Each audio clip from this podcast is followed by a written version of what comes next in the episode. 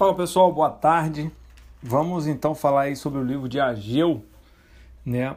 Ageu é um dos profetas que nos ensinam é, sobre prioridades, né? Quais são as nossas prioridades?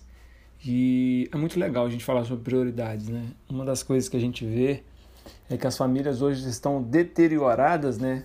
É por causa das prioridades que não são as, digamos assim, as melhores, né? A escolha das prioridades. E a gente pode ver que é, a prioridade nossa sempre tem que ser Deus, família, trabalho, igreja e as outras coisas, né? Então, essas são as nossas prioridades. E a Geo deixa bem claro para nós é que se você não é, der atenção ao que é fundamental, aquilo que é imediato vai, vai te escravizar, né? Então, a questão assim não é ter ou não ter a agenda cheia. A questão é o que está enchendo a sua agenda, né? Então, acho que esses são pontos que a gente precisa aprender com o profeta Ageu. E Ageu era um porta-voz, né, de Deus. Ele foi um homem que trouxe uma mensagem de exortação para o povo e uma mensagem que veio é, para a reedificação do templo, né? Então a gente começa aí no capítulo 1 de Ageu, onde ele começa a exortar o povo a reconstruir o, o templo. E já no versículo 7 ele diz: Assim diz o Senhor do Exército: Considerarei o vosso passado. Subi ao monte, trazei madeira e edificai a casa.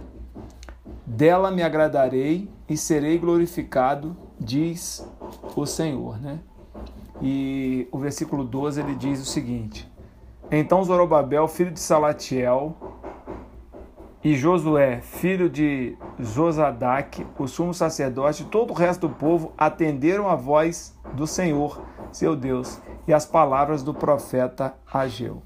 Então a gente vê aqui que Ageu foi alguém que trouxe reflexões para o povo, né? É, e o povo atendeu o profeta, né? Eles trabalharam arduamente, mas viram os resultados, né? É, eles em muitos momentos eles é, deram de si. E o que eu achei mais legal é que Deus falou assim: olha, façam o que vocês conseguem fazer, que eu vou colocar a minha glória, o meu poder, eu vou encher de glória aquilo que vocês construírem. Né? E aí a gente entra no capítulo 2 de Ageu, que é um capítulo muito conhecido, quando ele fala que a glória do segundo templo ela vai ser maior do que a do primeiro, né? O versículo 9 do capítulo 2 de Ageu é muito conhecido no meio cristão, porque ele diz o seguinte: ó, a glória da última casa será maior do que a primeira, diz o Senhor do Exército, e nesse lugar darei paz, diz o Senhor dos Exércitos. Então o que, que a gente aprende? Né? Que não importa é, qual foi a casa anterior, né? o que importa é que se você tiver a disponibilidade de reconstruir, é, Deus pode encher de glória aquilo que você conseguir fazer com as suas mãos. É, Deus não se prende ao passado ou às casas que muitas vezes a gente construiu no passado. Deus quer reconstruir uma casa com você hoje. Deus quer fazer a casa que você tem hoje ser uma casa, um lugar de glória, né? E aquilo que você fizer com o coração, Deus vai é, com seu poder encher de glória. A sua família, até hoje, era, pode ser uma família. Se você hoje decidir reconstruir o templo na sua casa, você pode ter certeza que essa reconstrução vai ser um templo com mais glória. Porque a glória da segunda casa, ela é maior, será maior do que a glória da primeira casa. E sempre é tempo da gente reconstruir uma nova casa. Amém? Bom, pessoal, vamos então a Zacarias. Zacarias é, é, um profeta que tem duas palavras muito fortes no seu, no seu discurso, né? Uma delas é a visão. Zacarias teve oito visões, é, do capítulo 1 ao capítulo 6. E a outra é propósito, tá? e a outra é propósito. O nome Zacarias quer dizer o Senhor lembra. E ele, como, ele combateu né, o comodismo no povo.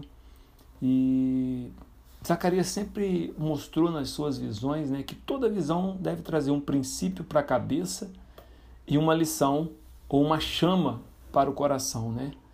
É... E Zacarias deixa muito claro para nós que se você deixa de aprender hoje, você deixa de ser líder amanhã. Né? Se você deixa de conviver com o Senhor hoje, você deixa é, o propósito amanhã. Então, Zacarias deixou bem claro para nós que visão sem valor né, é tão perigoso quanto uma estrada sinuosa sem placa. Então, as exortações de, de Zacarias foram muito interessantes. Ele começa o capítulo 1 com uma exortação de arrependimento, e logo no versículo 7 já tem a primeira visão que é do cavalo, né? E é um cavalo vermelho que esse cavalo vermelho com seu cavaleiro ele percorre a terra, né? Então essa foi a sua primeira visão. Teve uma segunda visão que foram quatro chifres com quatro ferreiros. Os quatro chifres simbolizavam quatro povos que debandaram, né? de Israel. E os ferreiros eram justamente aquelas pessoas que vinham para trazer de volta, né? É, trazer essa questão de unidade, de ajuntamento novamente. E durante oito visões, elas são muito parecidas, tá? É, elas mostram a necessidade de você reagrupar, reajuntar reunir o povo para um avivamento, para uma busca maior aos caminhos do Senhor. Né? Então, as oito visões elas vão trazendo, na sua grande maioria, é, essas, essa, essa visão final. Né? Então, a gente viu ali a visão dos cavalos, a visão dos chifres, a visão da medida, onde ele mediu a cidade de Jerusalém. É, depois aí tem a, a, quinta visão, que é a do candelabro de ouro, né? Entre as duas oliveiras. E, e ele vai fazendo cada visão, né? A visão da Efa, que tem a mulher e, e o Efa, né? não a Efa, o Efa, né? o rolo vo, é, voante. Enfim, são várias visões é, que Zacarias vai trazendo ao longo do seu do seu discurso, mas em todos os momentos é, ele busca o renovo. Em, pouco, em todos os momentos ele busca é, o povo lembrar o, o seu propósito. O propósito que é percorrer a terra, o propósito que é levar a palavra, o propósito é de viver junto em unidade, o propósito é de ser um povo que louva ao Senhor que busca ao Senhor. Então as suas visões elas vão levando para esses vieses. E aí a gente tem no capítulo 7, é, Zacarias falando sobre o jejum que não agrada a Deus. Né? Logo a partir do versículo 8, ele fala da desobediência que foi a causa né, do cativeiro. Então o povo ficou preso nos babilônicos durante muito tempo, nos assírios, e e o Senhor então fala para eles: olha, a desobediência de vocês muitas vezes fez com que eu não ouvisse o clamor de vocês, que eu não é, escutasse o que vocês estavam falando.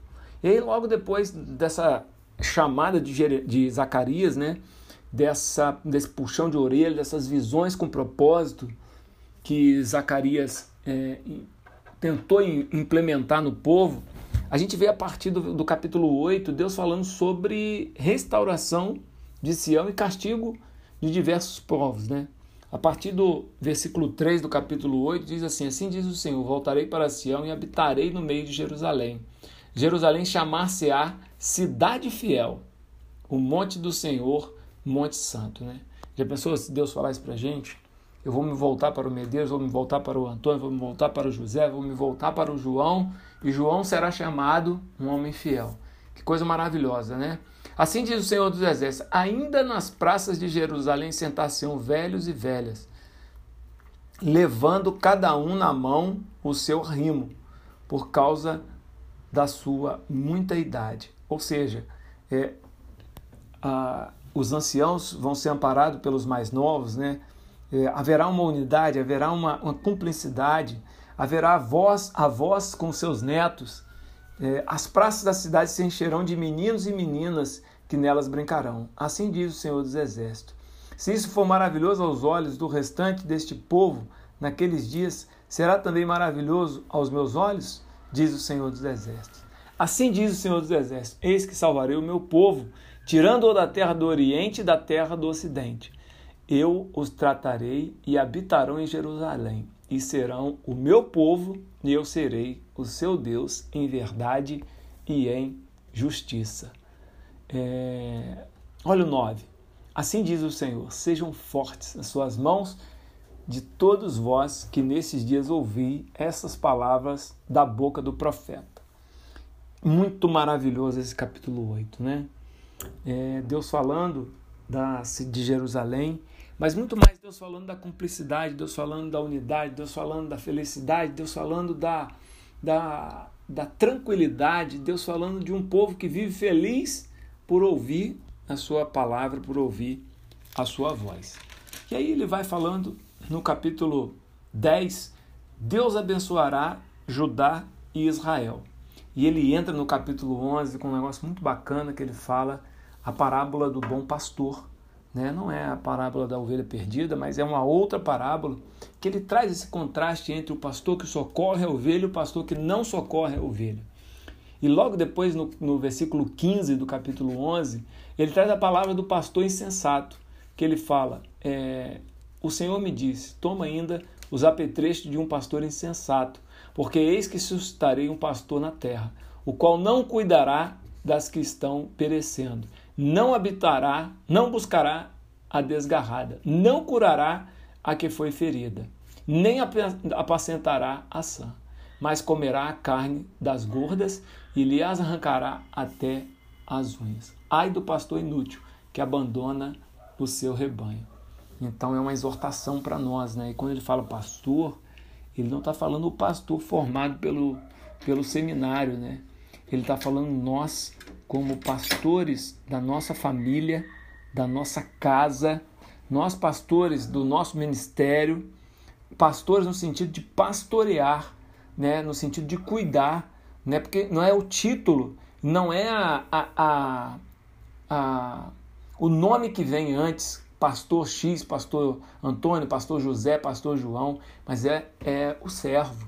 Né? O servo Antônio que cuida da sua família, o servo João que cuida da sua casa, o servo José que cuida do ministério na igreja, o, o, o servo é, Fulano que cuida do ministério de casais, ok? Então ele está falando que o pastor não pode se abandonar o seu rebanho. E aí ele termina falando sobre a glória futura da cidade de Deus. Então ele está falando do resgate que Deus pode fazer do seu povo, do resgate que Deus pode fazer é, a partir do momento que a gente se voltar a Ele, ok? Um abraço pessoal, recomendo aí a leitura do capítulo dos do livro de Zacarias e a gente espera você amanhã, onde a gente vai trabalhar aí o livro de Malaquias. Convido a todos vocês a lerem, é um livro pequeno de Zacarias, tá? Apesar de ter 14 capítulos, eles capítulos são muito pequenininhos, com poucos versículos, e eu convido você a ler esse capítulo, esse livro de Zacarias. Um abraço, galera.